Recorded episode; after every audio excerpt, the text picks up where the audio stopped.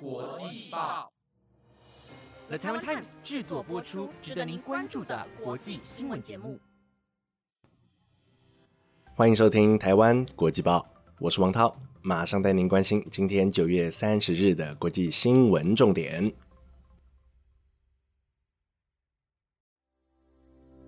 Hello，各位听众朋友，晚安！又到了每个礼拜四的国际新闻时间，我是你们的主持人黄涛。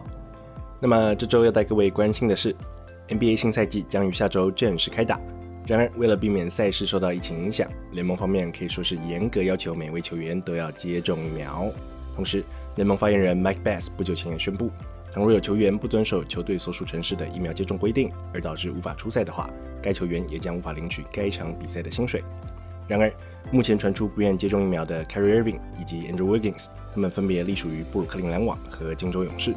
同时，根据纽约及旧金山当地政府规定，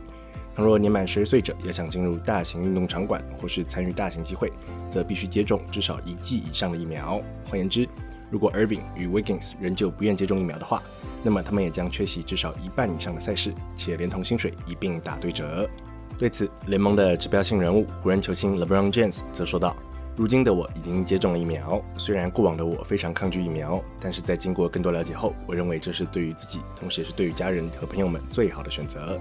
不过，LeBron James 也说到，是否接种疫苗那是个人意愿，所以我也不会批评那些不打疫苗的人。值得注意的是，湖人队在昨天举行了球员媒体日，而湖人三巨头 LeBron James、Anthony Davis 以及 Russell Westbrook 等人也是首次合体亮相。而下周，湖人队也将于台湾时间礼拜一出战有着 James Harden 以及 Kevin Durant 双星的篮网队。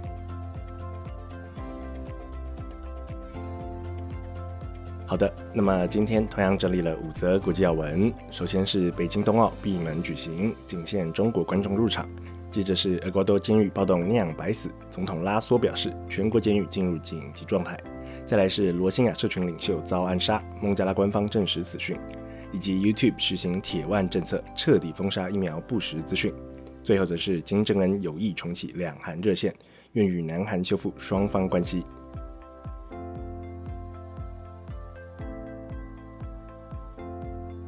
首先，第一则新闻要带各位关注的是，国教会在今天宣布，基于 COVID-19 疫情的影响，明年的北京冬奥将只开放给中国观众购票入场，而海外观众的部分则是不允许购票入场的。同时，国教会也表示，北京冬奥的主办单位也已经知会了国教会于2022年的执行委员，表示他们将依原则如期顺利举办冬季奥运。值得注意的是，由于北京曾在2008年举行过夏季奥运，所以当北京明年举办冬季奥运时，北京将成为全球首座既主办过夏季奥运也主办过冬季奥运的城市。此外，还有一点值得关注的是。国际奥会主席巴赫在日前宣布，由于北韩今年以保护选手为由，除了没有参加东京奥运之外，更拒绝了国际奥会为北韩选手提供的疫苗方案。除了使其成为今年唯一位参与奥运的成员外，更违反了奥会宪章的与会义务。所以，国际奥会将取消北韩奥委会的成员资格至二零二二年底。同时，在资格取消期间，北韩选手将无法以国家选手身份参与明年的北京冬奥。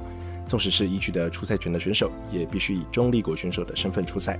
对此，中国外交部发言人赵立坚则表示，中国作为这次冬季奥运的主办国，除了正积极准备各项筹备工作外，也有信心以及能力能够顺利举办这次的奥运盛会。此外，中国方面也愿意就运动员、代表团和参赛事宜等与国教会及参加各国保持密切沟通。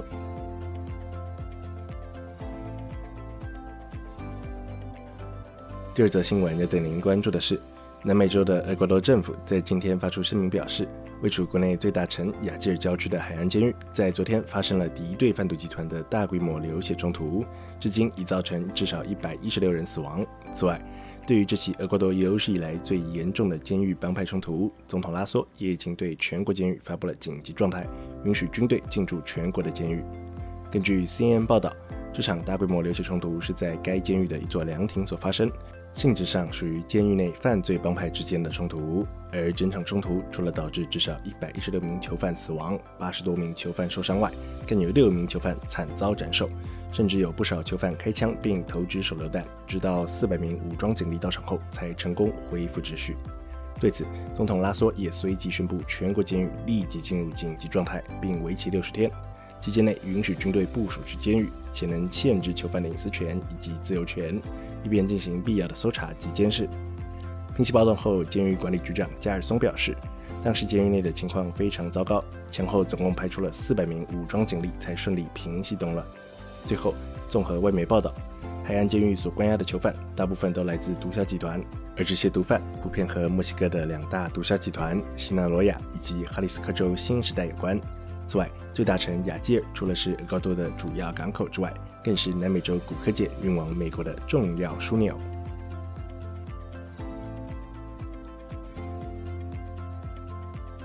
第三则新闻要对您关注的是，自从2017年爆发罗兴亚难民危机后，迄今为止已有近百万的罗兴亚人被迫离开缅甸的若开邦，除了成为居无定所的难民外，更要时不时躲避缅甸政府的安全部队对其进行种族灭绝的行动。然而，孟加拉政府在昨天证实，位处境内罗兴亚难民的社群领袖乌拉，在当天遭到多名身份不明的刺客暗杀。根据法新社报道，该辖区的警方发言人伊斯兰表示。布拉在参加完晚间的祈祷活动后，便待在他的办公室外与其他难民领袖谈话，直到晚间八点多时，突然出现至少四名的枪手对其近距离开枪，随后被无国际医生组织的医院宣告不治。对此，人权观察组织表示，一直以来乌拉都是罗兴亚社区的重要声音。此外，他也捍卫着罗兴亚人拥有安全和尊严返回的权利，并有着决定性的发言权。如今，乌拉德斯不仅减弱了罗兴亚难民争取更多权利和保护的能力，同时也削弱了他们为安全返家所做的努力。于此，孟加拉政府应当针对此案迅速展开调查，并顺带调查其他针对罗兴亚难民的袭击事件。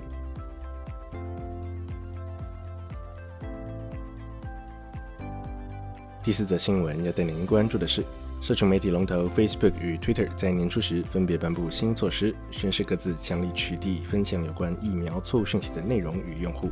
如今，影音平台 YouTube 也在今天正式宣布，即日起将强力控管有关疫苗的不实内容，情节严重者也将会直接删除。例如，宣称经核准的疫苗会造成长期健康影响，或谎称经核准的疫苗会引发自闭症、不孕症或癌症等不实资讯。根据 BBC 报道，YouTube 官方表示，长期以来有不少的用户透过我们的平台散布有关新冠疫苗的不实内容，且散布的错误资讯也确实影响到疫苗的施打情况。然而，这些错误资讯是我们所不允许发布的。同时，YouTube 官方也强调，公司会从打击新冠疫苗的假资讯开始，随后扩展到其他的疫苗。此外，也点名多位知名的反疫苗人士，并表示他们的 YouTube 频道将被一律封杀。例如，前总统甘乃迪的侄子，且身为律师及环保主义者的 Robert F. Kennedy Jr.，以及美国另类医学的倡导者 Joseph Mercola。前者曾多次在 Instagram 分享有关 COVID-19 的不实内容，并因违反 Instagram 疫情相关政策而遭到官方删除账号；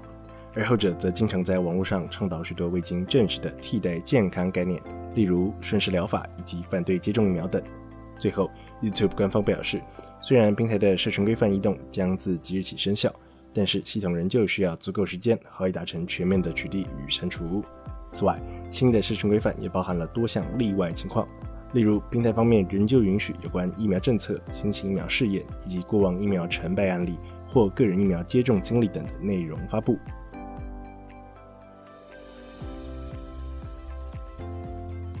最后一则新闻要带各位追踪的是，朝鲜半岛今日以来局势紧张，北韩方面除了多次试射飞弹外，更于昨天成功试射了极音速飞弹，并重申美国和南韩方面应当对于各国发展军备一事保持相同标准。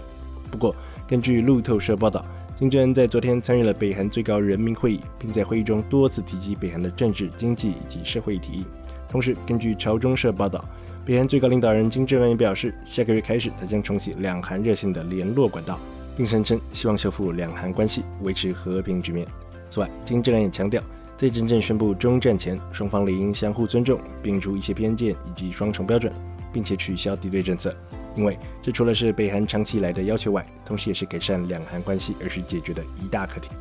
然而，对于美国方面，金正恩的态度则是十分强硬，除指责以总统 Joe Biden 为首的新政府在提议对话的同时，就采取狡猾的方式对北韩进行军事威胁外，更是以双重标准检视北韩的一切行为。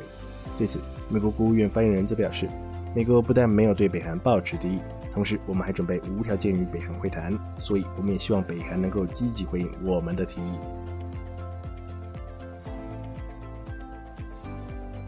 以上就是今天的国际要闻，非常感谢各位听众今晚的收听。若是你有任何想法，或是希望我们追踪的国际消息，欢迎您随时到台湾国际报的粉丝专业告诉我们哦。以上节目内容皆由 The Town Times 制作播出。那么我们就下周再见喽，拜拜。